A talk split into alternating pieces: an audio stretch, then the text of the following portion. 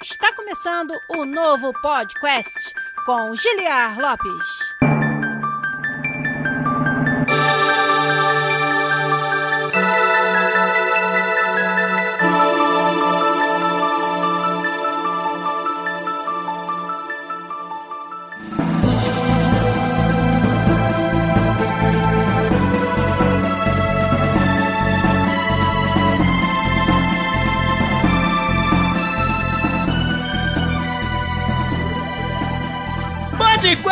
Na área, galera! Estamos de volta nesse, que é o único podcast onde você conversa em português com profissionais da indústria de games internacional. Eu sou o Giliar Lopes, designer dos games da série FIFA aqui na Electronic Arts em Vancouver, no Canadá. E hoje, aquele dia do mês que todo mundo espera ansiosamente, é o dia do podcast Co-op. E estamos recebendo aqui o meu queridíssimo, um cara que quando ele aparece coloca um sorriso no rosto de todo mundo. Ô, louco. Meu querido Coelho no Japão, Rodrigo Coelho. E aí, Coelho, tudo bem? Tudo bom, Giliar? Muito obrigado pelo convite, cara. A gente tava conversando aqui em offline já, em altos papos, e é bom demais estar aqui com você. E só pra galera que tá aí, ó, nem tá sabendo ainda, mas o Giliar também participou dos nossos programas, não é? Aqui, ó. É verdade. É lógico que a gente também vai receber essa personalidade maravilhosa aqui. Obrigado, cara. Tô feliz pra caramba de estar aqui. Legal, o Coelho tá se referindo aí a uma gravação do Final Level Cast, um dos meus podcasts de games preferidos do momento. Vocês realmente fazem um trabalho sensacional e eu tive essa honra, esse prazer de participar do programa junto com vocês. Ainda não foi ao ar, a gente vai divulgar É, quando não. tiver ido ao ar pra galera poder Temos ouvir. que fazer mas- o trabalho à altura dos nossos convidados, né, pô? Que isso, Chamar só gente de alto escalão aqui. Que isso, cara. Mas hoje não é sobre nada disso, é sobre você, Coelho, a sua trajetória. Vai ser sobre Coelho no Japão, Nintendo, o seu trabalho como comunicador, mas também o seu trabalho que muita gente às vezes nem conhece como desenvolvedor de games. E convidei a nossa galera pra vir aqui fazer as perguntas deles pra você. Eu gosto de dar um salve pra quem ajuda a gente aqui no Twitch, twitch.tv barra podcastbr, onde você acompanha nossas lives todas as quintas-feiras à noite aqui. E já deixando então meu salve pro Gevale, o Coelho entrou aí no chat também, dando um olá pra galera, o Bernardo com vários N's e vários R's, o Freak Time, o Phil Strife, o Giat BR, o Alvin Menezes 27, o Marcha Radu, o Lucas Ramos 57 também, o Memphis 666 e mais uma galera que com certeza está chegando aí, está esquentando pro nosso episódio aqui de hoje com o convidado, como eu falei, pra ela especial. Eu gosto de pedir ao convidado pra se apresentar, pra falar um pouco sobre si, sobre o seu trabalho, sobre seus canais. Coelho, você é um velho conhecido da galera, ainda mais da galera gamer, com certeza. Mas conta pra gente aí, é, o que que você faz, quais são os canais, quais são os programas que você apresenta atualmente. Obrigado, Giliar. Olha, atualmente eu tô exclusivamente trabalhando com comunicação na internet, né, com games. Eu Que tenho o meu canal no YouTube, que é o canal Coelho no Japão, onde eu falo de Nintendo. Uhum. E a gente mistura um pouco ainda com viagens e cultura japonesa. Atualmente um pouco mais difícil por causa da pandemia, então já tem bastante tempo que a gente não Óbvio. inclui conteúdo assim. Mas é bastante focado em Nintendo. E eu tenho o nosso podcast, que é o Final Level Cast, que eu apresento junto com o Jogadan, com a Mars Effect e com o Cardoso também. E alguns outros projetos em paralelo também que eu toco, né? Eu tenho o meu próprio podcast de Nintendo também, que é o Coelho Cast. Produzo conteúdo de Nintendo pra tudo que é canto. Cara, eu tô produzindo Sim. também pro TikTok agora, que é o mais recente. Tem lá no Twitter, que é mais despojado mesmo. No Instagram, tô produzindo bastante coisa dos Reels, pra poder falar de Nintendo com um formato diferente, né? E Legal. eu tenho conteúdo meu também na televisão, que é no canal é, aberto a Loading no Brasil. Sim. E também, a partir da semana que vem, na rádio CBN. Olha! Então, bastante coisa, cara. Tô em todos os cantos dessa internet falando Sim. de Nintendo, falando de games. É bom demais. Dormir pra quê, né? Exatamente. Como a gente tava falando no Caramba. offline aqui, às vezes é complicado, cara. Ontem foi até 6 horas da manhã. Caraca. Então, nos dias que eu posso, nos dias que eu tenho ajuda com o meu molequinho, né? Que eu tenho um filho de 3 anos e meio. Cara. Aí nesses dias eu aproveito pra adiantar conteúdo pra poder ficar tranquilo com ele nos próximos dias. Mas é isso aí, cara. Não sei como você consegue juntar isso tudo ainda, cara, com família, com, Com muita tudo. ajuda, muita ajuda. Nossa Preciso senhora. de uma equipe bem dedicada. Sim, cara, e tudo isso que você você falou só me reforça e me lembra do quanto, cara, eu fico feliz de ver o seu sucesso, que eu vejo o quanto você se esforça e o quanto você contribui, cara, já contribuiu muito e continua contribuindo para a comunidade que desenvolve games no Brasil, mas nós vamos falar já com detalhes sobre cada uma dessas coisas no episódio de hoje. A gente vai falar bastante sobre a carreira do Coelho aí, sobre todas essas aventuras que ele participa. Então, galera, eu gosto sempre de deixar uma pergunta para vocês, pra gente dar uns avisos, né, e aí entrar de cabeça no conteúdo do episódio. A pergunta de hoje vai ser a seguinte, a depois a gente vai ter uma outra, uma outra oportunidade para vocês também interagirem, mas galera do chat aí do twitch.tv barra podcastbr, respondam para mim, o que vocês sempre quiseram saber sobre o Japão, mas tinham vergonha de perguntar? Enquanto vocês digitam aí, a gente vai pros avisos rapidinho e na volta a gente lê as respostas de vocês. Valeu!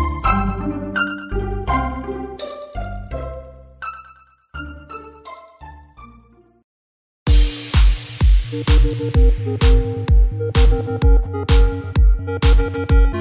Os avisos de hoje são os avisos de sempre. Você que nos acompanha aqui ajuda demais ao nosso trabalho a manter o canal vivo através das nossas campanhas de financiamento coletivo lá no Patreon e no PicPay. patreon.com/podcast ou picpay.me/podcast. Esse aqui é um conteúdo livre de barreiras de acesso, livre de barreiras de pagamento, que sobrevive exclusivamente pela caridade, pela generosidade da nossa comunidade fantástica. Então, eu queria agradecer a todos os nossos patrões mais uma vez e convidar você que gosta desse conteúdo, que gostaria de vê-lo continuar, mas que ainda não nos dá esse apoio, aí lá no Patreon e no PicPay para nos dar essa força. Quem não pode contribuir dessa maneira, contribui muito divulgando o nosso canal e também com a sua assinatura usando sua conta Prime Gaming aqui no Twitch. twitch.tv barra podcastbr é o nosso canal. Vocês que gostam das lives, que acompanham aqui nosso conteúdo ao vivo e que acham que o nosso canal merece a sua, a sua benção todo mês ali com a sua conta Prime Gaming, gente agradece demais, demais. Ó, virou um mês, estamos aí em abril. Então, vocês que ainda não escolheram o seu canal e acham que o podcast merece, deem, por favor, essa força pra gente aqui no Twitch. Mas, recados dados, vamos ver o que, vocês perguntaram aí. Coelho, eu não sei, essa pergunta foi um negócio que eu escrevi na pauta e não sabia onde ela ia levar. Então, vamos ver o que, a galera falou aqui. O Memphis 666 perguntou: é verdade esse, talvez, estereótipo que a gente tem de que no Japão as rotinas de trabalho são extremamente puxadas e existe essa cultura do crunch ainda como algo que é mais comum lá do que em outros lugares do mundo? Olha, eu.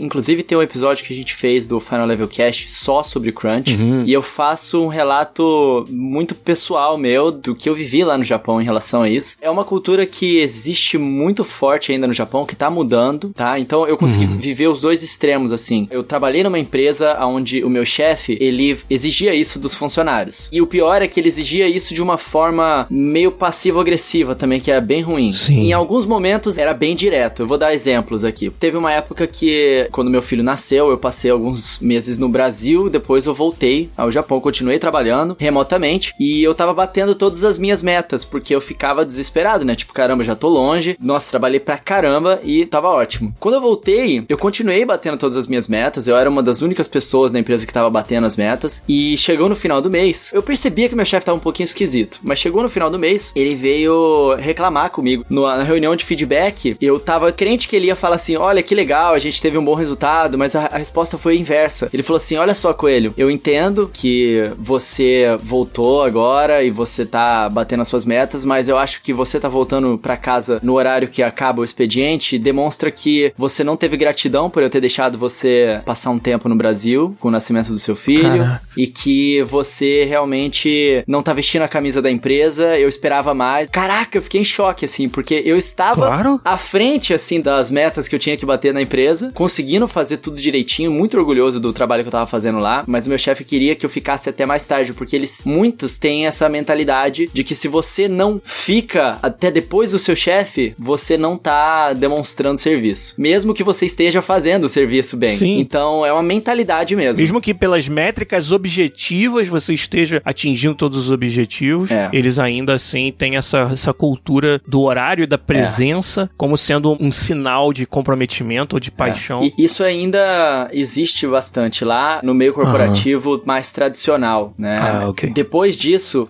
a gente acabou tendo uma relação um pouco ruim, porque Imagino. ele estava acostumado com outros funcionários asiáticos que ouviriam um feedback desse e ficariam se sentindo mal abaixado a cabeça. Só que eu fiquei pé da vida com isso, sabe? Claro. e aí, eu falei para ele, nisso que eu falei para ele, faltou sair fumaça do ouvido dele. Ele ficou muito bravo. Sim. A partir dali, ele não me deu mais feedback direto em relação a isso, mas ele teve uma relação muito ruim comigo. Por exemplo, ele não olhava direito para mim na hora de dar bom dia, sabe? Esse tipo de coisa. Foi se criando uma relação um pouco ruim, até que eu achei muito ruim trabalhar nessa empresa e eu resolvi trocar claro. de empresa. E a primeira coisa que eu fazia na entrevista era justamente perguntar sobre esse tipo de coisa do horário. E eu acabei não trabalhar numa empresa que foi uma das melhores, talvez o melhor emprego de carteira que eu já tive, que realmente era uma empresa que se preocupava com isso, dos funcionários eles terem o horário deles de trabalho, terem o horário deles de família. Sim. Ainda mais eu com um bebê pequeno, né? Imagina. Nossa, cara. E era maravilhosa a empresa assim que eu trabalhava. E era uma empresa também de tecnologia. Então, toda a mentalidade da empresa era voltada ao bem-estar dos funcionários. Toda ela. A gente tinha um crachazinho que a gente andava, que eles pediam pra gente colocar atrás os nossos objetivos e na frente eram os valores da empresa, que tipo, seja positivo, trabalhe duro e tenha respeito pelos outros.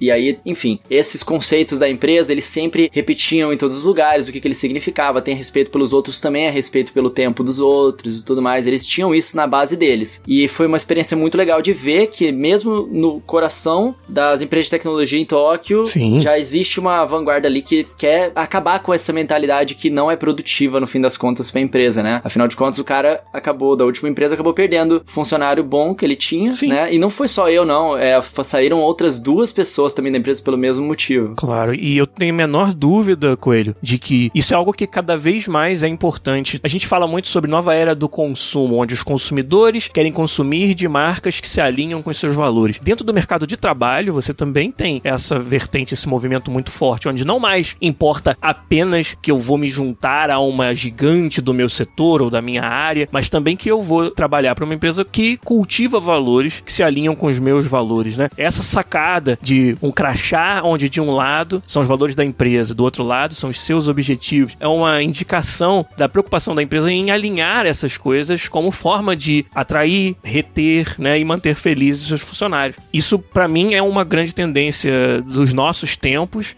que é de se esperar que nem todas as empresas estejam à frente né, e consigam seguir essa linha, mas eu acho que invariavelmente é o que a gente vai ver acontecer cada vez mais e por uma boa causa, eu acho, por bons motivos. É, com certeza. Mas, cara, é um privilégio poder ter esse insight da sua parte, alguém que realmente passou por isso e pode contar pra gente. Muito legal. Essa primeira pergunta já deu essa discussão, né? a expectativa tá Ah, isso é uma discussão grande. Mas daqui a pouco vai vir perguntas sobre anime aí do Japão. Com certeza. Olha, uma agora mais específica da indústria de games. Até onde você sabe, você conhece. Você acha que a Konami ainda é grande no Japão? Ainda é um nome que traz a mesma veneração, o mesmo respeito? Ou as últimas notícias sobre a diminuição cada vez mais intensa do seu trabalho em desenvolvimento atrapalhou a imagem dela? O que, que você, Coelho, acha? Olha, eu acho que isso é uma visão bastante ocidental hum. da empresa. Porque, de fato, ela ela pode ter diminuído um pouco a projeção internacional, mas ainda assim a Konami é uma empresa muito tradicional japonesa e eles atacam de vários lados. Agora, um grandíssimo mercado que eles não param de investir, ganhar muito dinheiro, ainda é no mercado de games, só que nas máquinas de patinco. Sim. Então a gente vê muito a Konami presente ainda no mercado japonês, em propagandas, em andando na rua, a gente vê muitas imagens dos personagens deles e de tudo mais da Konami estampado estampado nos prédios, e é uma coisa muito presente na cultura japonesa ainda, seja nos games, seja em patinco, ou seja em outras coisas que eles investem, porque as empresas lá, japonesas, elas diversificam muito em coisas muito aleatórias. Você pode ver a própria Kawasaki, que tem desde jet ski a Sim. teclado. É então, realmente, eles fazem muito isso lá. E a Konami é bastante presente lá ainda, inclusive na indústria de games. Talvez essa seja uma impressão que nós, ocidentais, tenham um pouco diferente dos próprios japoneses. Sim, né? Tá vendo? Por isso que a gente tem que perguntar para quem entende. Muito legal, cara, ter essa perspectiva de quem estuda a fundo, né? O país morou e não sei se você pretende voltar, mas de qualquer forma tem uma experiência aí gigantesca em ter experimentado essa cultura de primeira mão. E até acho que isso nos leva a começar a falar um pouco mais sobre os assuntos da nossa pauta, até porque algumas das outras perguntas eu acho que vão ser respondidas naturalmente. Então, Coelho, queria que você contasse um pouco pra gente da sua história, bem do comecinho mesmo, como é que nasceu o seu amor pelos games, qual foi seu primeiro console e esse tipo de, de história que é sempre muito legal de ouvir. Como é, é que foi pra você? É sempre gostoso conversar disso, né? Nossa, Memórias boas. É. Olha, é, vocês estão vendo aqui atrás, né? A minha Zapper Gun. Meu Ele Nintendinho. Tem uma Zapper escondida ali. Essa é oficialzinha mesmo. Ela tá colada na, na, parede porque nas televisões de LED atualmente já não funciona mais, infelizmente, mas ela funciona. Se colocar numa TV tubão ali, vai ficar show de bola. E o meu primeiro console meu foi o Nintendinho. Apesar de ele não ser especificamente aqui, entre aspas, da minha época, uhum. os meus irmãos, eles são bem mais velhos do que eu e eles já tinham outros videogames, né? Eu já tinha jogado, por exemplo, em casa o Master System, que eu lembro deles terem. É, eu lembro deles terem também o Atari, tinha uma fita Come Come, uma fita preta escrita Come Come. É, eu lembro disso também, mas memórias muito vagas, assim, Sim. não foi uma coisa muito presente para mim. O Nintendinho foi muito presente porque na época do Super Nintendo, os meus irmãos, eles tinham, né, o, todo o carinho que eles tinham pelo videogame, eu já tinha estragado o Master System deles como criança, né, fazendo besteira. já tava sabotando a SEGA e nem é, sabia. Nem sabia. Eu tinha pego o cabo de vídeo e enfiado ele na tomada, assim, ó. criança faz besteira. Sim. Então meus irmãos eram um pouco traumatizados. Claro. Eles não queriam deixar eu jogar muito Super Nintendo, me davam o controle desconectado, essas coisas de irmão mais velho faz com o irmão mais novo, sabe como é que é? Então, assim, depois de muita briga, o meu pai resolveu comprar o videogame velho do meu primo, que no caso era o Nintendinho, e deixar pra mim. Ah, deixa ele, a criança pra ele é tudo igual. E foi o, o estouro da minha vida, né? Porque é ele tudo veio. meu! é, nossa, agora tem o meu. Eu não queria saber mais do videogame dos meus irmãos. Funcionou muito bem. Vinha com a Zapper Gun, né? Veio com o Duck Hunt com aquela fita dividida, né? Do Super Mario. Sim. E veio com a fita dourada do The Legend of Zelda. E, e, era a única fita diferente que eu tinha. E essa fita dourada do The Legend of Zelda, ela me marcou muito. Era um jogo que eu tentei muito jogar. Eu era muito pequeno para conseguir vencer alguma coisa, mas eu não parava de tentar explorar aquele mundo que era realmente, eu acho que eu, como criança, tendo explorado aquilo, eu tive um pouco do que o próprio Miyamoto, né? O criador da franquia, Sim. queria que as pessoas sentissem que era a Wonder, né? Caraca, que incrível! Sim. Esse mundo vasto, gigantesco, completamente diferente dos outros jogos que eu tinha pro meu Nintendinho. Então aquilo me marcou muito. Meu primeiro videogame, assim, que me marcou mesmo foi o Nintendinho e The Legend of Zelda, que até hoje é a minha franquia favorita, né? Eu acho que não tenho dúvidas que o meu amor pelos games começou ali e que o meu amor pela Nintendo começou ali, né? Porque desde então eu sempre me interessei bastante pelos videogames da Nintendo por causa disso. Então eu acompanhava, né? Quando começaram a ter revistas no Brasil, eu comprava sempre a Nintendo World. Sim. Foi muito influente na minha vida. O trabalho do Forastieri lá, do Pablo Miyazawa, que foi importantíssimo para eu começar a fazer o que eu faço hoje, inclusive. Sim. Porque eu me lembro muito bem de ver o Pablo nas fotinhas lá na Nintendo World falando da E3, ele com as fotinhas lá com os executivos. E eu falava, caraca, eu quero conseguir fazer isso um dia, né? E aí eu começava a escrever para blog, em site. Desde muito novo eu tentava escrever análise, tentava criar uma forma, tipo assim, meio que criava um código assim para as análises. Não, primeiro eu preciso fazer um parágrafo que tenha que ter X linhas para ficar interessante. Nossa. E aí depois o desenvolvimento de não sei o que, e depois eu tenho que falar de não sei o que. Eu, eu ficava tentando fazer essas coisas para fazer análise de jogos para as pessoas. E aí isso acabou se desenvolvendo, né? E como eu ficava bastante engajado em, com isso, a minha família, eu sempre fui o diferentão da família. Ninguém jogava, gostava muito de videogame. Meus irmãos, depois que eles cresceram um pouco mais, eles abandonaram também. E aí, haha, eu herdei tudo. É.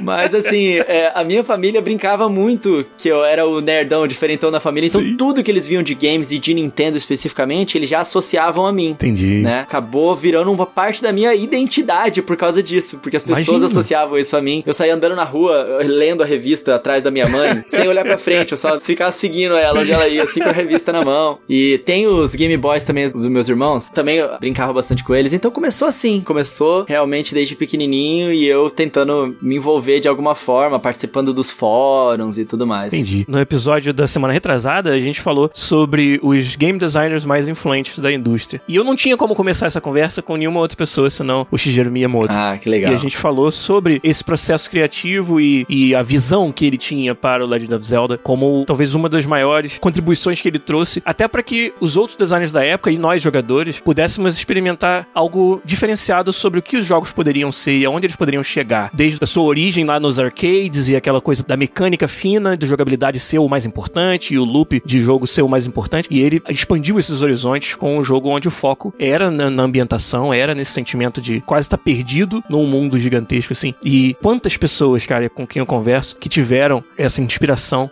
porque jogaram o primeiro Legend of Zelda, igual você acabou de falar. E mais uma vez reforça pra gente como Miyamoto é uma figura indispensável para que a gente pudesse estar hoje aqui. Todos nós, acho que foram tocados por isso. É o nosso vovozinho do game design, muito, né? Muito, cara, muito. Ele tem uma carinha simpática, né? É um vovozinho mesmo do game total, design. Cara, total, exatamente isso. E, cara, muito legal ouvir essa história. Agora eu queria saber um pouco mais da próxima fase em que você foi de ser o, o especialista em games da família para se tornar o Coelho no Japão, que é como muita gente veio te conhecer e é o nome do seu canal. Como é que foi esse começo de, de você se tornar um comunicador e, e te trazer tanta gente, né, pra junto do, do, seu conteúdo e das coisas que você mostrava? Como é que você foi parar no Japão e por que, que você começou a fazer os vídeos que você pois faz? Pois é. É engraçado como que as coisas elas acabam acontecendo organicamente, às vezes, quando você faz com o coração, Sim, né? E acabou que dando, deu certo. Eu já tinha morado no Japão antes de eu me mudar em 2015. Eu ganhei uma bolsa de estudos em 2010 na minha faculdade e também foi muito por acaso, né? Eu lembro de um professor chegou e perguntou assim: Olha, Coelho, é, eu vejo que você é bastante empenhado e abriu uma bolsa de estudos. Por que, que você não tenta? Você gosta do Japão? Eu falei: Gosto, sempre gostei, nunca pensei em ir, parece uma realidade muito distante. Ele falou: ah, tenta, vai que você consegue. Eu tentei e de fato consegui a bolsa. Então eu passei seis meses morando, estudando numa universidade lá. E aí em 2015, mais uma vez me mudei pro Japão. E esse lance de fazer um canal, ele foi muito, realmente muito orgânico, porque eu já fazia vídeos e já editava vídeos porque eu sempre gostei disso. Como eu falei, desde novo eu queria expor os meus pensamentos sobre videogames, o que, que eu achava. Eu fazia análises para postar em fórum ou em sitezinhos, em blogs e tudo mais, que não eram meus, era só porque eu gostava muito de participar dessas comunidades. Sim. Então, antes de eu fazer vídeos pro YouTube, eu fazia os vídeos de unboxing, eu comprava alguma coisa legal, eu editava uns vídeos engraçadinhos e eu postava em grupos de amigos meus do Facebook, eu Caramba. Mandava no WhatsApp pro pessoal manter essa conexão comigo, porque eu tava do outro lado do mundo, eu sentia falta das pessoas, né, do meu ciclo. Imagino. E aí teve o evento do Nintendo Switch de apresentação do videogame e foi muito engraçado isso porque na época eu não percebi a importância que aquilo tava tendo. Quando a Nintendo ela anunciou o Nintendo Switch em novembro, em janeiro eles fizeram um evento para apresentar o videogame. E Sim. eles fizeram dois eventos, um em Tóquio e um em Nova York. Uhum. O de Nova York foi quando a imprensa mundial inteira teve acesso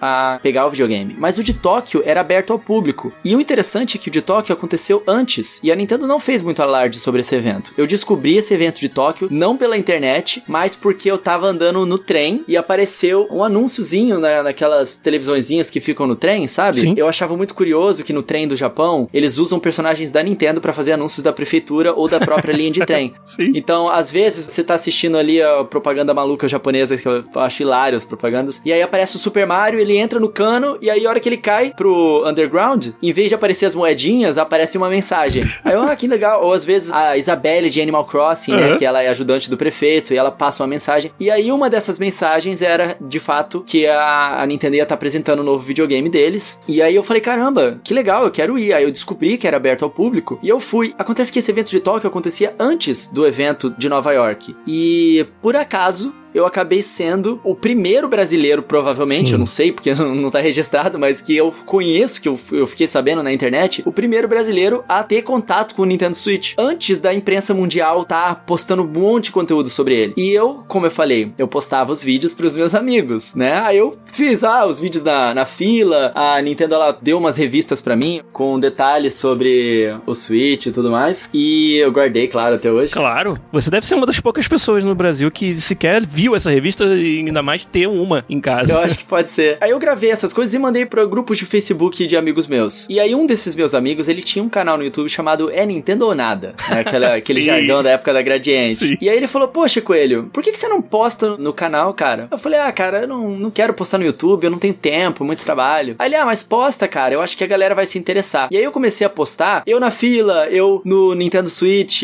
é, o evento eram dois dias. No primeiro dia eu comecei a mostrar isso, e aí eu vi que um monte de gente começou a ir para esses vídeos. Aí eu falei, caraca, como assim? Aí eu entendi que ninguém mais tava falando disso na internet, ninguém mais tinha o hands-on, né? Sim. Aí no dia seguinte eu já comecei a fazer, mesmo interagindo com as pessoas. Tipo, ah, o que, que vocês querem saber sobre o Mario Kart? O que, que vocês querem saber sobre não sei o quê? Aí eu filmei o evento, fiz um monte de coisa lá no evento, completamente amador mesmo, só pra mostrar pra galera que tava curiosa. E quando eu vi que muita gente, que o, o canalzinho do Nintendo Nada, que tinha 300 inscritos, do dia pra noite passou pra 5 mil inscritos, Cara. eu falei, caramba, eu acho que de repente vale a pena eu abrir o meu próprio canal. E aí eu comecei a abrir o meu canal, eu coloquei esse nome com ele no Japão, porque eu não queria falar de Nintendo. De Nintendo eu já falava, não é Nintendo ou nada. Sim. Eu queria falar sobre qualquer coisa que me interessasse. Entendi. Então eu misturava muito a minha vida lá com assunto de Nintendo, porque inevitavelmente é o que me interessa, então eu falava disso. Eu postava tanto no meu canal quanto no É Nintendo ou Nada, os mesmos vídeos às vezes. Claro. Ou acabou que aos poucos eu fui migrando e postando só no meu canal, porque de fato a gente acaba se dedicando mais e foi Claro. se criando uma comunidade. E foi assim que aconteceu com ele no Japão.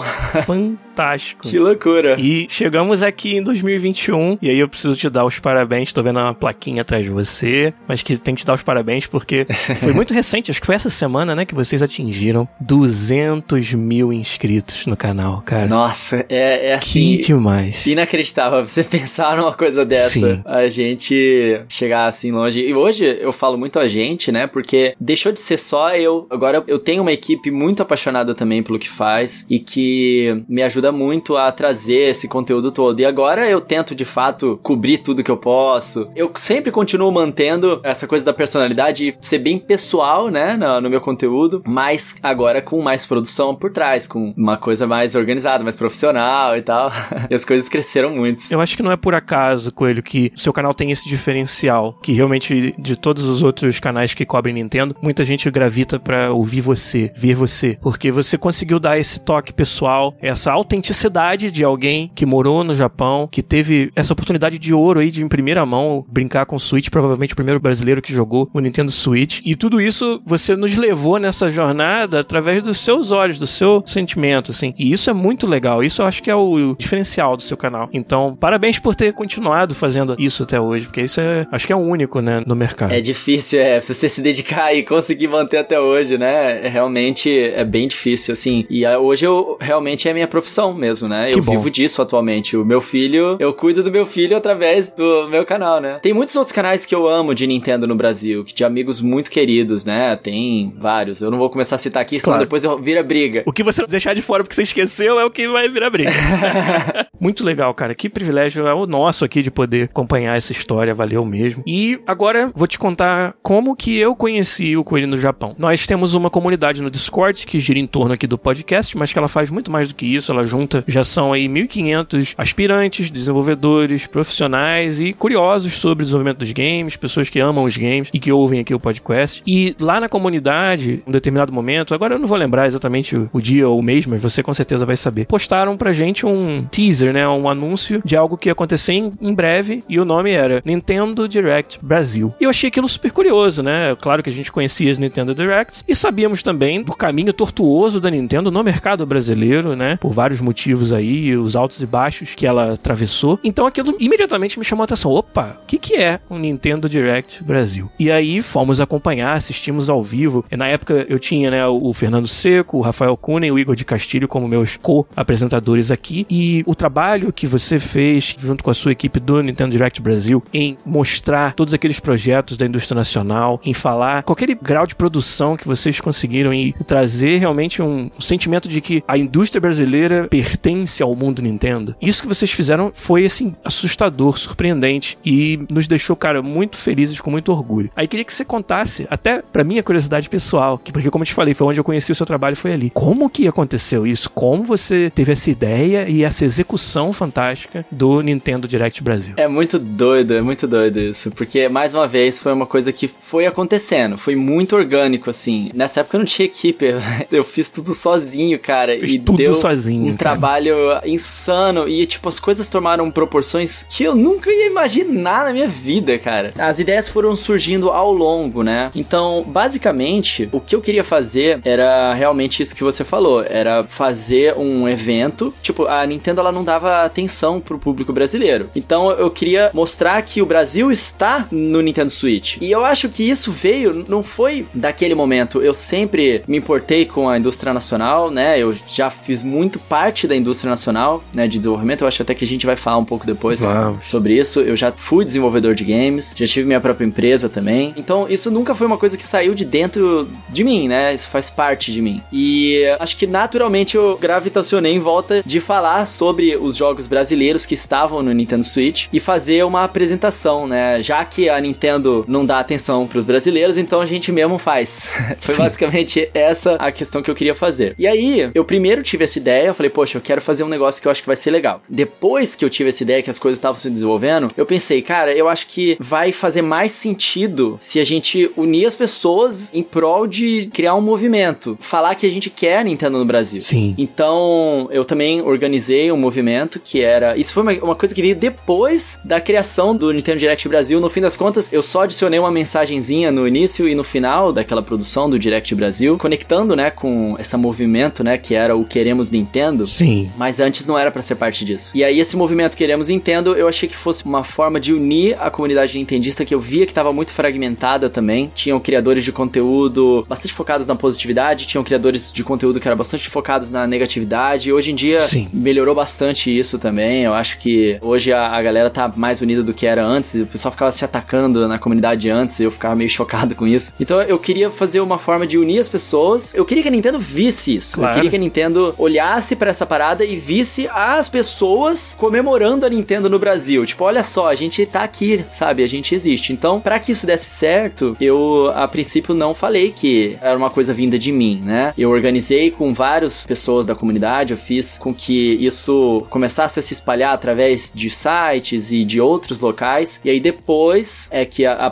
apresentação veio, que o pessoal entendeu quem que tava meio que por trás. Porque qualquer movimentação dessa, alguém precisa estar mexendo os pauzinhos pra poder dar certo, né? É claro, com certeza. E isso acabou tomando proporções internacionais, assim, eu não imaginava. Sim, cara. Pra fazer o Nintendo Direct acontecer, eu queria que as pessoas conhecessem os jogos brasileiros. Isso sempre foi uma coisa minha, assim. Eu entrei em contato com muitos desenvolvedores, eu expliquei pra eles que eu ia fazer uma apresentação no estilo Nintendo Direct, se eu podia colocar o jogo deles lá, e eu pedi permissão escrita por cada um deles, porque eu gravei tudo no YouTube Space, que é um espaço que o Google disponibiliza para criadores de conteúdo poderem filmar com cenários profissionais, esse tipo de coisa. Então eu consegui emular aquele cenário branco da Nintendo, a gente fez aquelas coisas dos detalhezinhos nas laterais, Sim. né, que a Nintendo coloca. Eu realmente emulei porque eu queria que parecesse um Nintendo Direct, né? Claro que do início eu falava que não era oficial, aparecia o tempo inteiro. Eu apresentava falando: "Oi, eu sou o coelho da Nintendo", porque assim os caras se apresentam, né? "Oi, eu sou o Kirk da Nintendo", não sei o quê. E aí toda vez que eu falava alguma coisa assim, aparecia na tela escrito: "Não é oficial, não é oficial", porque não era intuito enganar ninguém. O intuito era que parecesse profissional e que as pessoas se sentissem parte de um movimento. Sim. Foi muito legal. Realmente foi um negócio que deu muito certo. A gente movimentou muito a comunidade. Foi muito além do que eu poderia esperar. E foi assim que foi criado, né? O Direct Brasil. E depois a gente acabou fazendo uma, uma estratégia no movimento. Então, é, a primeira parte era essa parte da petição, que era pra unir as pessoas. Sim. E depois a parte, né, que culminava tudo na apresentação pra todo mundo participar de um evento, né? E aí depois a terceira parte era um compraço, que era para as pessoas comprarem. A Nintendo ela tinha um site que você podia comprar chaves, não, não era uma eShop no videogame, né? Era um sitezinho. Uhum. E aí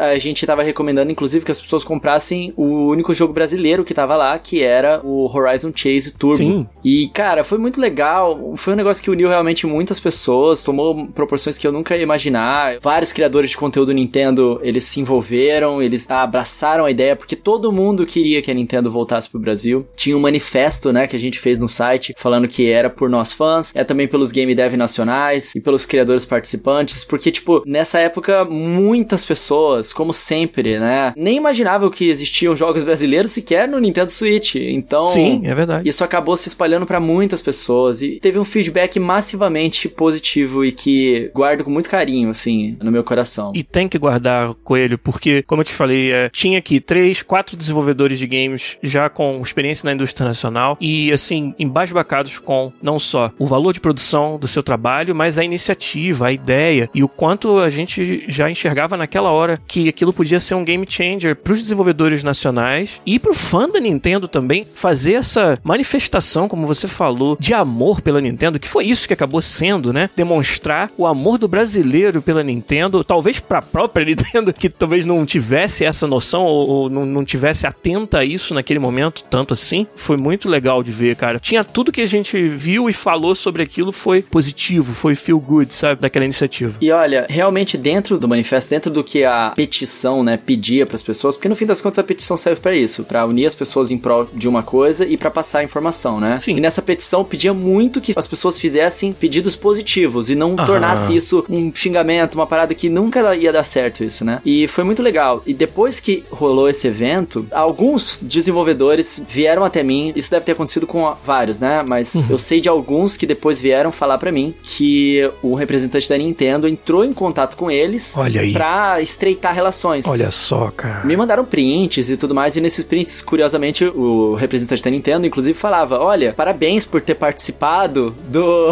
direct não oficial, não sei o que. Então, foi muito legal isso, realmente, até mesmo pro pessoal que participou, que cedeu, né, as imagens eu poder utilizar. E a Nintendo, posteriormente, ela tava na Big Festival, que é um evento brasileiro, Sim. e eles estavam fazendo workshops internos ali com os desenvolvedores. É claro que essas coisas não aconteceram por causa dessa movimentação, mas uma movimentação como essa, ela ajuda. Não atrapalha em nada, ela ajuda, né, a engraxar coisas pra poderem acontecer mais rápido ou pra poder acontecer de uma forma pra movimentar as pessoas que querem fazer isso acontecer a fazerem de fato, né? Se vocês acompanharam na época, a Nintendo voltou pra Brasil Game Show, né? Sim. No mesmo ano, finalmente, depois de ter ficado fora por sete anos. Sim. E muita gente se perguntou, poxa, será que tem alguma coisa a ver? E numa coletiva de imprensa, eles perguntaram pro criador da Brasil Game Show e ele respondeu. Ele falou assim: olha, a gente sempre tá em negociação com a Nintendo. Durante todos esses sete anos a gente estava negociando com eles. E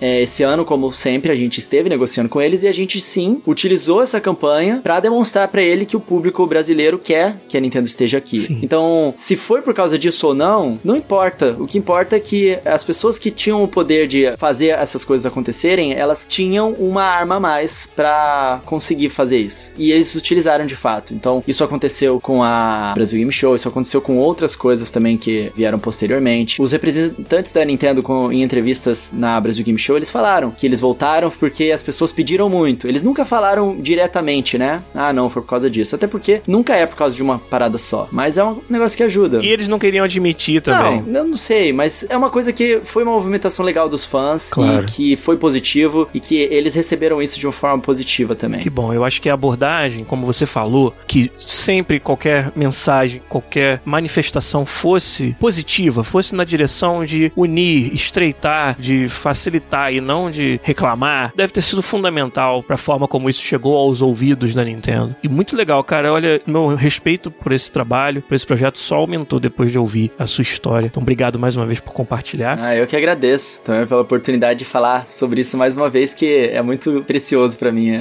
esse momento. Agora, eu vou arriscar dizer que esse não foi, de longe, o único projeto em que você atuou muito fortemente no fomento da indústria nacional. Mas a gente vai falar isso na próxima parte, na última parte do nosso programa, porque agora eu queria deixar uma perguntinha de novo pra galera do chat. Eu vou pros avisos mais uma vez e na volta leio as respostas de vocês. Pergunta vai ser, galera, agora um pouco mais sobre a, a Big N. Quais são as suas expectativas pro futuro da Nintendo? A gente teve um direct recentemente, não foi tão bem recebido assim, mas a gente já conversou bastante sobre isso aí, já ouvi muito a opinião de vocês também no Final Level Cast, Coelho, e da galera que te ajuda lá no Final Level Cast. Foi muito legal saber a opinião de vocês, mas queria que o chat dissesse pra gente. E aí, vocês que são nintendistas aí que estão nos assistindo agora na Twitch, que vocês pensam sobre o futuro da Nintendo? Vão digitando aí, eu vou pros avisos e na volta leio as respostas de vocês.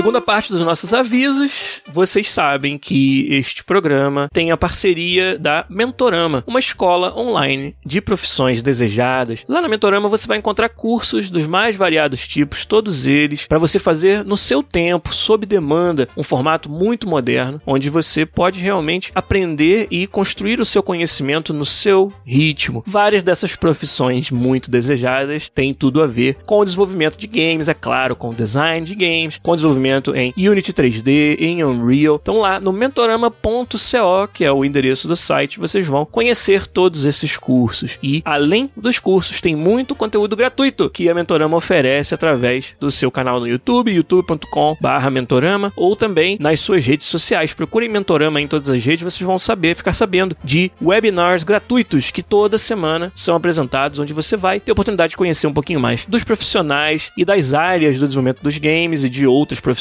também muito desejadas. E aí você pode ali, já quem sabe, começar a construir esse seu conhecimento totalmente de forma gratuita. Então, em breve a gente vai anunciar mais webinars que eu vou participar, que eu vou apresentar junto da Mentorama aí nos meses de abril e maio também, para vocês poderem acompanhar. E o outro recado que a gente tem para dar, o Coelho até deu o spoiler lá no começo, mas eu tive esse prazerzão de sentar com ele, com o Jogadan, com a Marcia Effect e com o Cardoso na gravação de um Final Level Cast essa semana. Ainda não foi publicado, a gente vai obviamente divulgar quando isso acontecer, mas cara, eu fiquei tão feliz de participar de um programa como eu falei com ele, que eu sou grande fã, que é aí um dos meus podcasts preferidos de games. A gente sentou lá, bateu um papo sobre, né, foi quase que um meta podcast, foi podcastception, Foi. que foi sobre como fazer podcasts, o que nos motiva a fazer podcasts de games. Então, Coelho, obrigado mais uma vez, cara, pela presença e pelo carinho, né, que eu me senti realmente tratado com muito carinho quando a gente sentou pra gravar junto, foi muito legal. Ah, a gente que agradece a disponibilidade, foi muito legal gravar com você. Esse programa vai ficar super legal, as pessoas vão curtir bastante. Que bom, cara. E com certeza, você que nos acompanha aí, é claro que a gente vai divulgar quando sair o episódio do Final Level Cast no qual a gente participou. Então, recados dados, vamos para as respostas, né? Para as perguntas de vocês. Ó, o Giat BR, Murilo Giat já perguntou ali, ó. Coelho, como a Nintendo reagiria com uma possível pressão do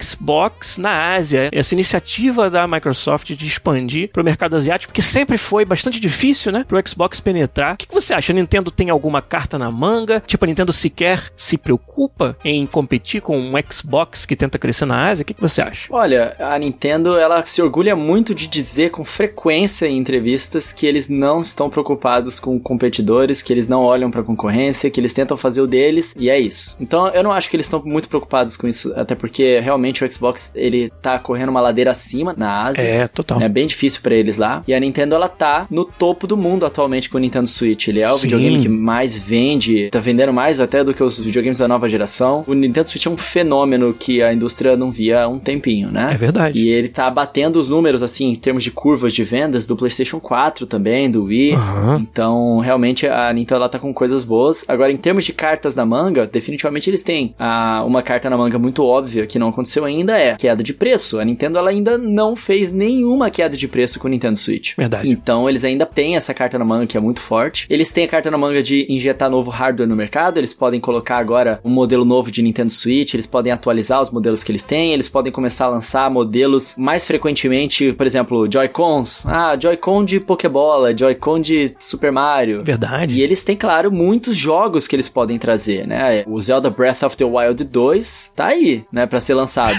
eles têm o Metroid Prime 4, tem o Bayonetta 3, tem muitas franquias da Nintendo que eles podem lançar. Eles têm essa expansão nova que eles estão fazendo com o parque de diversões dele e que, Verdade. de fato, isso é uma forma da Nintendo estar presente na vida das pessoas e é uma carta na manga que eles têm, sem contar com a expansão dos filmes, né? Eles já anunciaram que vai ter um filme do Super Mario nos cinemas. Sim. Então, tem muitas cartas na manga que a Nintendo tem. Eles atualmente são a empresa na Ásia que mais estão dominando. Então, recentemente, a Nintendo ela se tornou a empresa de consoles a ficar no topo da China, que é o maior mercado de games do mundo. E no Japão, eles estão dominando já há bastante tempo. Então, é a Microsoft que tem que encontrar uma, duas, três, quatro, cinco cartas na manga se eles quiserem competir ali, porque a Nintendo tá numa fase boa lá no Japão. Eu acho que a Microsoft precisa de uma canastra feita na mão. senão verdade. Olha, muito rico tudo isso que você falou. A gente vai falar um pouco mais sobre estratégia da Nintendo, posição de mercado, já já. Mas antes, Coelho, eu queria muito que você nos contasse um pouco sobre essa parte da sua carreira que talvez quem acompanha somente seu canal com ele no Japão no YouTube não conheça, mas que eu pesquisei até para preparar a pauta e aí, de novo, comecei a admirar ainda mais essa sua trajetória. Você já foi desenvolvedor de games, já foi designer de experiência do usuário, UX designer e também empreendedor. E eu queria que você nos contasse como é que foi essa sua trajetória profissional dentro do desenvolvimento e do design dos games. Olha, tudo começou há um tempo atrás na Ilha do Sol. não, não foi no Japão que, que tudo Ilha começou. do Sol seria? Olha, como eu falei, eu sempre me interessei por games, fazia parte da minha personalidade, né? As pessoas claro. me viam assim. Então, quando eu tive que escolher a faculdade que eu ia seguir, eu tentei aplicar ou para design ou para ciência da computação. E o que eu conseguisse seria Sim. o que iria acontecer, né? Então, eu já eu me eu tinha me inscrito por um curso de design já voltado para mídia interativa, porque eu queria me direcionar para os games e a parte da ciência da computação, claro, porque eu também queria trabalhar com games, só que ia ser pelo outro lado, né? Pelo lado claro. técnico. E no fim das contas, eu acabei no curso de design. Eu realmente estudei bastante game design. Quando eu, eu saí da faculdade, eu ainda tava na Globo.com. Eu trabalhei com eles como UX designer. Foi lá que começou a minha carreira de UX designer, né? Pra mídia interativa, só que focado em web. Então, a gente tava ali começando a desenvolver interfaces mobile, né? Eu Sim. fiz uh, vários sites mobiles da Globo.com na época, os primeiros para dispositivos inteligentes, né? Porque tinha uhum. sites muito antigos para celular celulares, é, né? Pra feature phone, né? Exatamente. E então eu trabalhei também nisso, mas também trabalhei na interface de vários sites mobiles da Globo.com na época. E depois de trabalhar um tempo na Globo.com, eu percebi que eu queria me voltar para a indústria de games, porque eu já tinha me estabelecido um pouco como UX designer, já tinha pelo menos experiência na área. E se eu quisesse trabalhar com games um dia, eu precisava ter um pouco de experiência com games. Então eu comecei a buscar emprego, porque eu estudava muito nisso. O meu projeto final foi de game design e eu consegui emprego numa empresa que na época era a Nano Studio. Hoje, uhum. hoje em dia esse estúdio não existe mais. Mas eles estavam desenvolvendo um jogo chamado Favela Wars, que era. Ah, sim, conhecido. Você conhece Favela Wars? Sim, já ouvi falar do projeto, com certeza, é, na época. A gente chegou a apresentar eles na Brasil Game Show de 2012. Tínhamos um stand bem grande lá, foi muito legal. A fase que a gente apresentou lá para poder testar as pessoas, quem desenvolveu aquela fase fui eu. Caramba, legal. É, super legal. Foi um projeto muito legal. Eu tava nessa BGS. Você tava lá? Tava nessa BGS, mas eu, eu não lembro de nada, porque foi a primeira de todas que eu participei no stand do FIFA. Como você sabe muito bem, era sempre uma superprodução, o pessoal botava grama falsificada no chão, palco pra gente poder se apresentar. E aquela BGS foi assim: chegar no Brasil na noite, começar a trabalhar no dia seguinte, dois dias de trabalho intensivão. É, primeiro produtor brasileiro de FIFA que sequer pisou num evento, então todo mundo queria entrevistar. E foi uma loucura, assim. Eu não via minha família. Nossa. Eu estava morando aqui no Canadá, família no Rio, e não deu tempo de ver a família. Porque realmente eu tive que ir, era uma época crítica de desenvolvimento aqui, então foi bem corrido. Então eu lembro um pouco e não pude explorar o evento. Mas o nome Favela Wars é um nome que eu, eu lembro dessa época aí. Então, muito legal saber que você trabalhou no projeto, cara. Sim, bem maneiro. sim. Eu fui game designer e lead level designer do projeto, né? E a gente saiu na televisão, vários sim. canais nessa época. Era um projeto que tava com bastante investimento. Na época uhum. era o maior eh, jogo de estratégia brasileiro que estava sendo feito. Sim. Foi um projeto muito, muito maravilhoso que eu tive a oportunidade de trabalhar. A gente fez o lançamento dele para PC. A gente queria fazer para mobile também, acabou que a gente não conseguiu. E a gente, nessa época, enfrentou uma barreira muito clara que você vai se lembrar muito bem, você que tá dentro da indústria, que é o mercado brasileiro de games a gente fez um jogo brasileiro para brasileiros. Sim, com o nome. É, exatamente. Só que o brasileiro nem sabia que existia jogos brasileiros. Sim. Né? Hoje em dia é mais a gente conhece mais, mas naquela época, não é, Gilhar? Você vai lembrar. Claro. Não se falava muito da indústria nacional, era pouquíssimo que se ouvia falar, né? Não tinha distribuição interna, não tinha Exato. blogs que falavam sobre isso, e praticamente era inexistente. Exatamente. Até mesmo a organização entre os desenvolvedores tinham poucos eventos que o pessoal se organizava, era muito, muito, muito rudimentar, né? É. É. Então a gente teve uma dificuldade grande de distribuição também no Brasil. E eu falei, cara, aí tem uma oportunidade, sabe? Eu acho que eu posso fazer alguma coisa pelo mercado, por isso. Aí eu fiquei matutando o que, que poderia fazer para ajudar na distribuição dos jogos brasileiros para os brasileiros, porque eu sempre fui apaixonado por essa indústria e eu queria que as pessoas também tivessem essa paixão, né? Eu acho que um pouco da, da minha vocação é essa, né? Fazer as pessoas se apaixonarem pelas coisas que eu sou apaixonado. Sim. Eu queria que as pessoas conhecessem os jogos brasileiros, que eu gostava muito. Aí eu saí da Nano estúdio para desenvolver o meu próprio projeto, que é, por fim se tornou a Split Play. Sim. A Split Play foi um projeto, o nosso elevator pitch era a Steam de jogos brasileiros. Então, basicamente, éramos um marketplace só de jogos brasileiros, para reunir os jogos nacionais e o nosso diferencial que a gente tinha é que eu fazia muito trabalho com criadores de conteúdo com a imprensa. Então, nessa época pouco se falava de jogos nacionais. Verdade. Então a gente entrou em contato com muitos, era centenas de criadores de conteúdo para fornecer para eles chaves de jogos nacionais para que eles pudessem cobrir no seu conteúdo jogos nacionais. Então, nossa, pra você ter ideia, hoje tem canais, eu não sei se o pessoal vai conhecer, o Nerd Show, por exemplo, é um deles, tem quase 2 milhões de seguidores. O Nerd Show era um dos parceiros da Split Play, se você olhar nos vídeos antigos deles, durante os, os shows que eles faziam, as coisas que eles faziam no início, eles colocavam um jogo brasileiro, divulgavam a indústria nacional. Que maneiro. Muitos blogs que cobriam games passaram a ter um quadro fixo para falar dos jogos nacionais.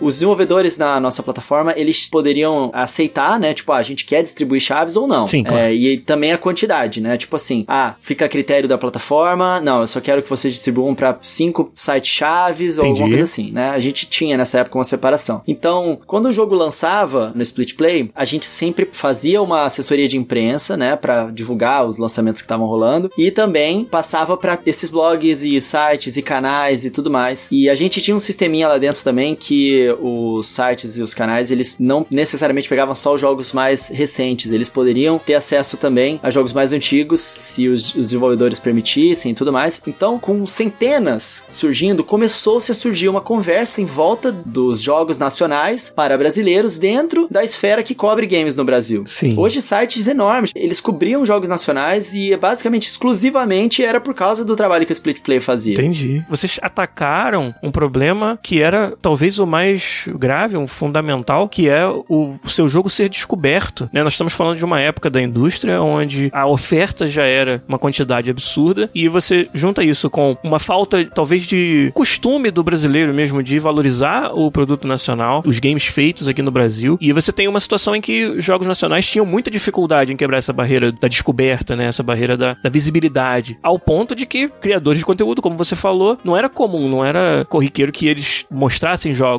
nacionais. Então, criar um negócio cuja missão é ajudar a quebrar essa barreira foi algo assim, cara, que eu tenho certeza que foi muito importante. Eu tava dando uma olhada no portfólio da Split Play e encontrei ali um jogo de um grande amigo meu, que eu sei que no caso dele, da empresa dele, Cyber Rhino Studios, do Sandro Tomazetti, que desenvolveu o Griffin Knight Epic. Sim, sim. É, eu sei que no caso dele foi muito claro esse obstáculo e como vocês conseguiram ajudar a pessoas como o Sandro, que é um cara que é meu amigo pessoal, alguém que eu conheço a batalha dele por ser um desenvolvedor de games nacional nessa estrada aí. Todos os jogos que ele lançou com a Cyber Rhino, a gente trouxe o Sandro aqui, mostramos no canal, demos a oportunidade a ele para contar as histórias, algumas delas, cara, de fazer você chorar, sabe, de dessa paixão por continuar perseverando desenvolvendo games. Então, tenho certeza que assim como o Sandro, assim como a Cyber Rhino, vocês devem ter apoiado muitas empresas na indústria nacional nesse caminho de quebrar essa barreira da descoberta, cara. Então, muito importante. É, com certeza. A gente era muito novo e claro que não foi um projeto perfeito, mas Uhum. a gente tentou o máximo que a gente conseguiu fazer isso. E eu acho que a gente centralizando vários desses jogos em um só lugar, para que quem procurasse sobre isso, né, e agora que essa conversa estava existindo no mercado, ficava mais fácil de encontrar onde estavam esses jogos, foi uma coisa muito positiva também. Então, alguns exemplos que eu gosto muito, cara, que aconteceram, foram que por duas vezes a gente conseguiu com que jogos brasileiros, Uhum. exclusivos da Split Play, fossem pra novela das oito da Globo.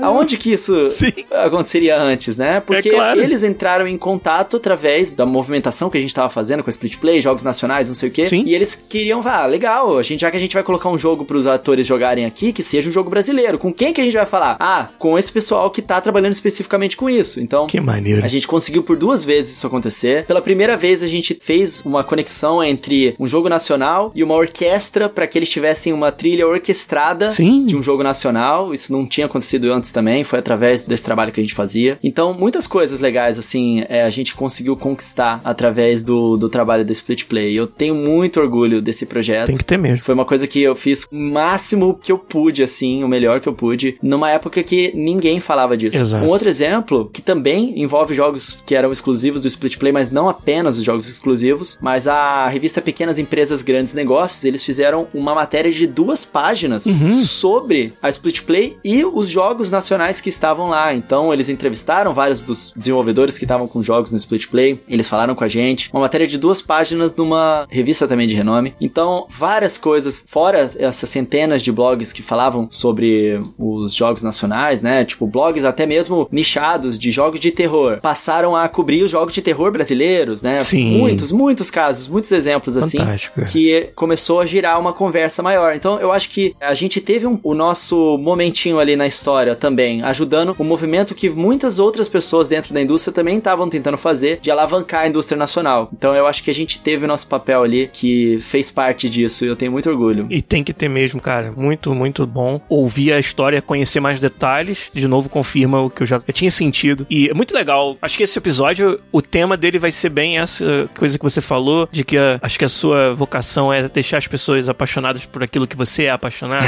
Fica evidente, né? Você contou desde quando você trabalhou na Nano e viu a dificuldade que o Favela Wars teve no mercado nacional. Aquilo ali não foi só algo que, ah, você constatou e ficou triste, ficou chateado. Não, você transformou aquilo em energia para fazer algo a respeito disso. E esse foi o seu negócio na Split Play que você tocou. E isso é muito legal de ver, sabe, as fases do desenvolvimento de algo assim e poder contar pros nossos ouvintes também aqui é super maneiro. Muito, muito, muito obrigado. O Giat BR até comentou ali, ó. Tive um amigo que ficou impressionado com Horizon Chase e aí depois descobriu que era feito no Brasil. Quantos, agora na história recente, né, da indústria brasileira, quantos jogos isso não tá acontecendo? Em que você primeiro gosta pelo game e depois descobre que é brasileiro. Então, até é algo que eu acho que é esse período de validação do mercado nacional que você acabou de narrar, que foi o período em que você atuou com a Split Play, nos trouxe aonde a gente está agora. Nos trouxe a um, um Kaze, né, que é esse novo jogo de plataforma que foi lançado que tá sendo super bem reconhecido. Ah, maravilhoso. Kaze and the Wild Masks. Exatamente. E tantos outros aí, jogos que aconteceu isso que o Giat acabou de falar. Você aprecia pelo jogo que ele é e não necessariamente porque é nacional ou não, e depois daquela descobre, caramba, é feito aqui no Brasil. O Celso também falou, e o Celso é, ó, tive essa surpresa com o Heavy Metal Machines, feito lá na Hoplon, né, a empresa onde eu trabalhei durante três anos. É. Muito legal.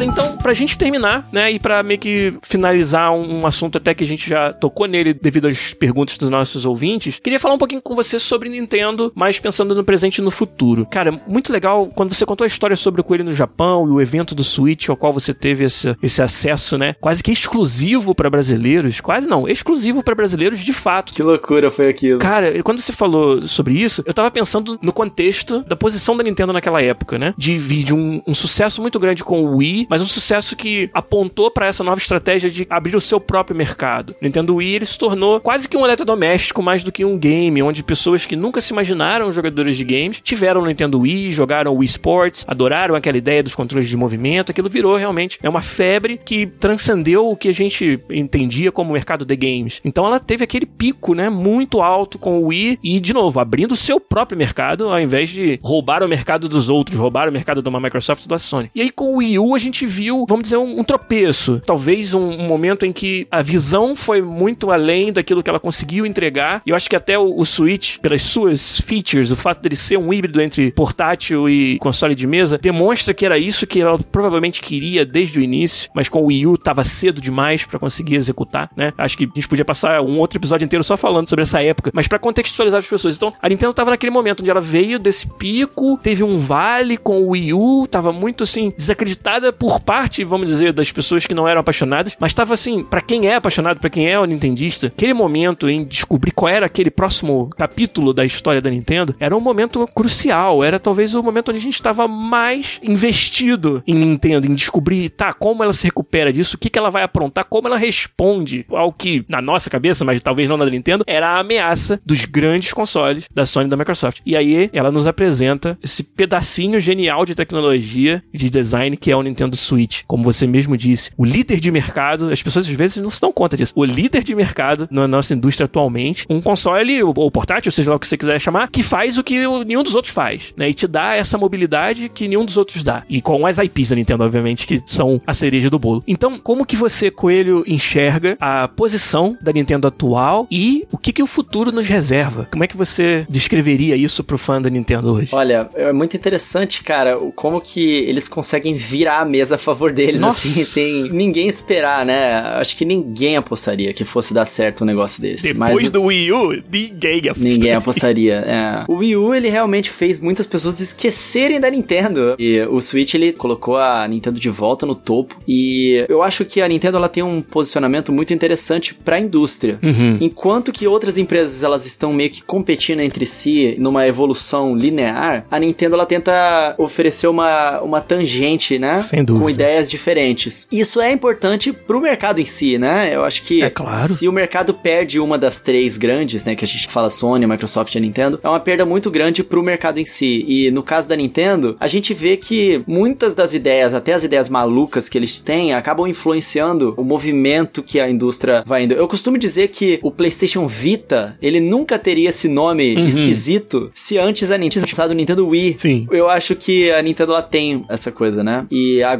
na era do Switch, eles estão numa posição muito confortável. E foi uma surpresa muito grande eles terem desenvolvido essa ideia, porque essa ideia ela é basicamente uma junção de tudo que a Nintendo já fez de certo no passado. Verdade. O Nintendo Switch, ele primeiro, ele é um videogame que ele vem com multiplayer de fábrica, né? Sim. Ele já vem com dois controlezinhos de fábrica. Sim. Ele é um videogame que você conecta ele na televisão, mas você pode levar ele com você. Ele tem um formato que pode ser utilizado como o Wii, né, que deu muito certo. Ele tem um formato que pode Sim. ser utilizado como o Wii U, que tem a tablet, e ele tem um formato que pode ser utilizado como os videogames tradicionais da Nintendo. Mas a grande sacada do Switch é que ele resolve um problema do mercado que muitas pessoas nem sabiam que tinham. A gente como fã de games em geral, a gente chega em casa depois de um dia longo de trabalho e quer jogar um pouquinho. Às vezes a gente tá cansado e nem consegue. A gente tem que se adaptar com a nossa rotina para incluir esse lazer que a gente gosta, né? Ou seja, nos videogames tradicionais, nós adaptamos as nossas rotinas pro videogame. E o Nintendo Switch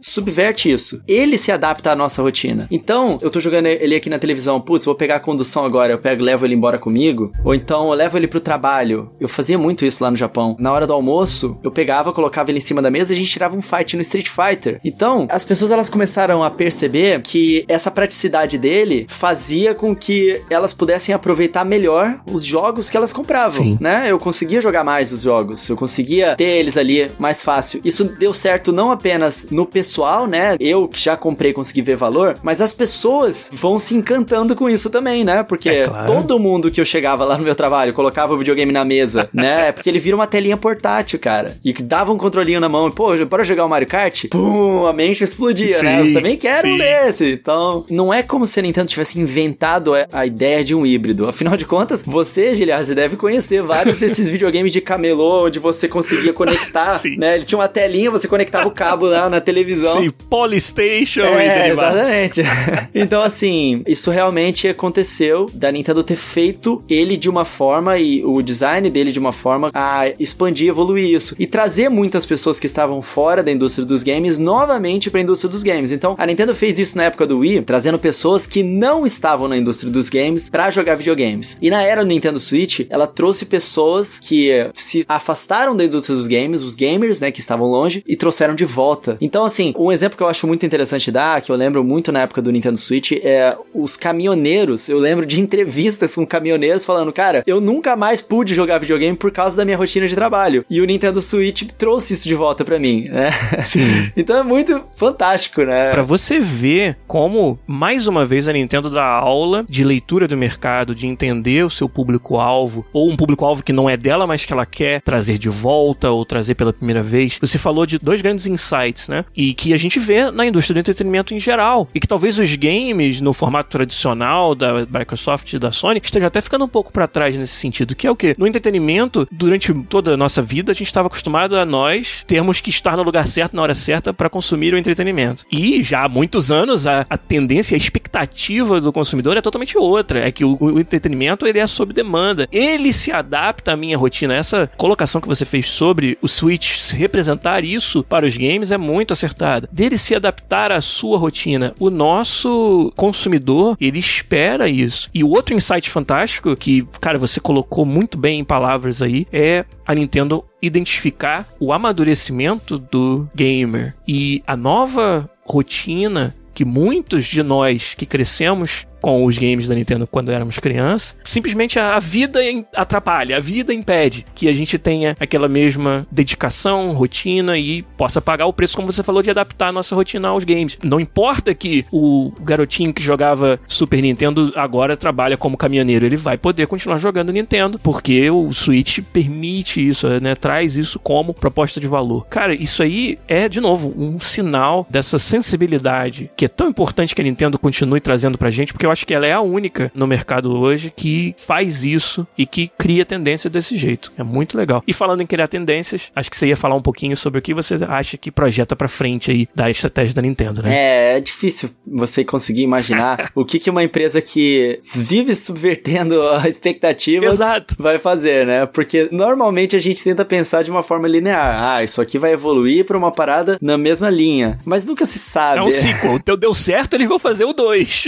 Pois é, nunca se sabe. Eu acho, na minha humilde opinião, que a Nintendo não vai abandonar o híbrido. Entendo. Deu muito certo, né? Ela consegue entregar a experiência core da Nintendo para os dois públicos que sempre foram da Nintendo, principalmente de portáteis, né? Que eles sempre dominaram bastante esse mercado. E quando eu digo core, é porque muitas pessoas que gostam de jogar videogame às vezes não têm interesse do Zelda portátil. Eles gostam do Zelda do videogame. E agora a Nintendo no uhum. mesmo videogame consegue entregar as duas experiências, né? Então eu não acho que eles vão abandonar isso, deu certo demais. E eu acho que daqui para frente a Nintendo talvez faça como os smartphones, né? No, num ciclo de update ah. sem uma quebra muito grande. Sim. Então eu imagino que, sei lá, esse ano, o ano que vem, eles lançam uma versão um pouco mais potente do Nintendo Switch, que tenha total com compatibilidade com a versão base dele. Esse aqui é o meu de 2017, uhum. tadinho, tá todo surrado já. de tanto usar, né? Que bom. Sim, claro, ainda bem. Mas eu acredito que depois, daqui a uns 4 anos, de repente eles lançam uma outra versão, que daí já os jogos da Nintendo, talvez nem todos tenham uma compatibilidade com esse videogame mais antigo. Mas alguns jogos sim, continuam. Os third parties vão continuar, poderiam continuar tendo acesso a toda aquela gigantesca base instalada, mesmo das pessoas que compraram o mais antigo. E assim, gradativamente, eles vão evoluindo a tecnologia deles para introduzir mais potência no hardware e tudo mais, sem que tenha que fazer um reset na geração. Entendi. Né? Começar do zero. Acabou o Wii U. Agora vamos todo um projeto completamente novo que é o Switch. Eu acho que eles vão nessa linha. E eu acredito que eles possam diversificar o portfólio deles de Switch. Então, atualmente a gente tem um Switch que é só portátil, né? Que é o Nintendo Switch Lite. A gente tem o Switch que é híbrido. E vai que a Nintendo dê a louca nela e faça uma parceria com a. Ele já tem a parceria com a Tencent, né? Sei lá, vai que vai, uhum. eles façam uma parceria aí. Seja com a Nvidia mesmo, que eles também já têm. Ou com a Samsung, sei lá, a Google. E eles lancem um smartphone Nintendo. E esse smartphone seria mais uma opção de você ter o Nintendo Switch. Porque você poderia conectar o seu Joy-Con no seu smartphone, que já é uma tela.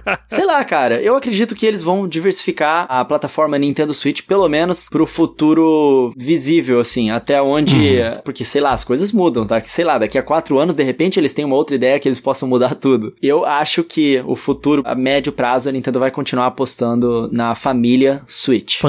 Fantástico, cara. E aí expandindo melhor, né? Pros países Brasil que não tem Exato. os jogos traduzidos, por favor, Nintendo. Exatamente.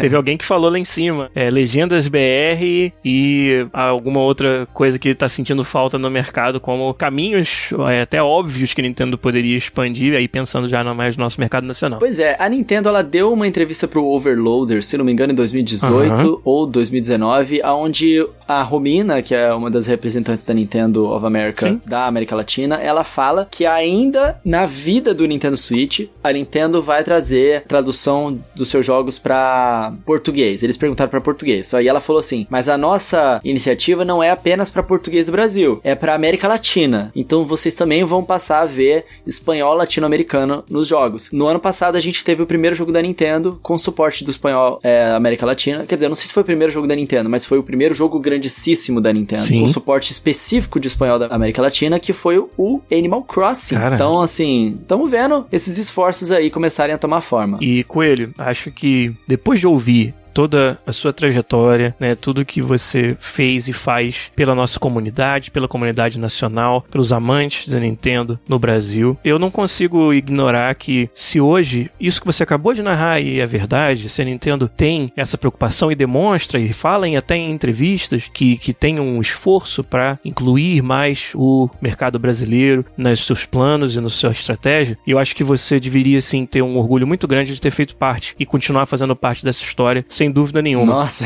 Queria, cara, te parabenizar, te agradecer por esse trabalho e, claro, pelo seu tempo hoje aqui, pela sua, cara, generosidade em compartilhar toda essa história com a gente. Muito obrigado mesmo, de coração. Tudo que eu falei aqui, cara, vem do coração. Eu sou fã do seu trabalho e te agradeço em nome da indústria brasileira mesmo, se eu puder fazer isso, por tudo que você vem fazendo pela gente, cara. Nossa, é bem forte isso.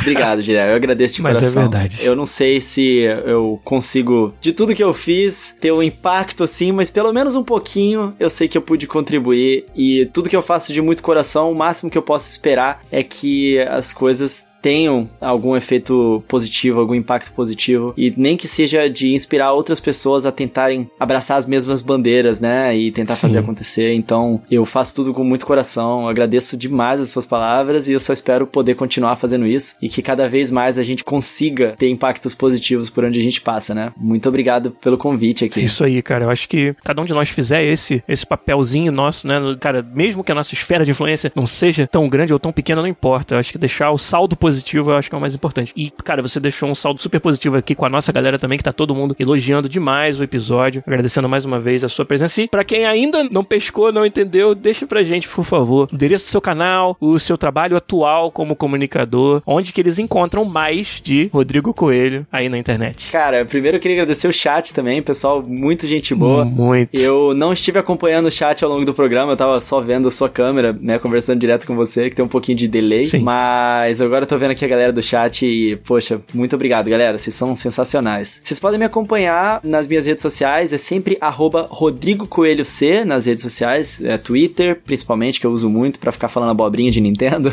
No Instagram, eu posto bastante coisa lá. Também no TikTok, agora eu tô fazendo um conteúdo. Não fico só dançando lá no TikTok, apesar de que tem, tem um lá que é assim. Tem nada de errado também com isso, mas tudo bem. Não sei dançar, não sei dançar. E as minhas outras redes também são o, no meu canal do YouTube, que é Coelho no Japão, vocês podem acompanhar por lá. E eu tenho o meu podcast, que é o Final Level Cast, que é o meu podcast em conjunto com o Jogadan, com a Mars Effect e com o Cardoso. E é um projeto super legal, dessa vez não é focado em Nintendo, é sobre a indústria de games em geral. Um projeto que a gente tem muito orgulho, que a gente iniciou no início de 2020, tentando fazer o melhor que a gente podia. A gente nunca ia imaginar que no final de 2020, na retrospectiva do Spotify Brasil, eles iam colocar a gente como o podcast número 1 um na categoria tecnologia do Spotify Brasil no final do ano, em um ano. Então, foi um projeto que Caraca, deu muito certo, assim. A gente conseguiu fazer uma coisa bem legal, então sou bem grato também por essa equipe maravilhosa que acompanha a gente lá. Legal, cara. Final Level Cast, meu podcast favorito de games, já falei isso aqui mais de uma vez. O Dronzer tá falando lá, ó. Coelho e Cardoso nunca vistos juntos. Teoria da conspiração. Acompanha, Olha, né? Dronzer, Esse acompanha é- o Final Level Cast. Mas eu diria, aguarde o episódio que a gente fez junto lá, onde eu participei, que você talvez vai ter uma surpresa, mas tudo bem. gente, muito, muito obrigado a todos vocês que nos acompanharam aqui. Mais uma vez, obrigado, Coelho, você. Cara, é, brilhantou e iluminou nosso programa hoje. Fiquei muito, muito, muito feliz. Valeu demais, gente. Valeu, galera do chat, pelo carinho mesmo. E, é claro, que na semana que vem a gente volta aqui com vocês com mais um podcast. Abraço e tchau. Valeu!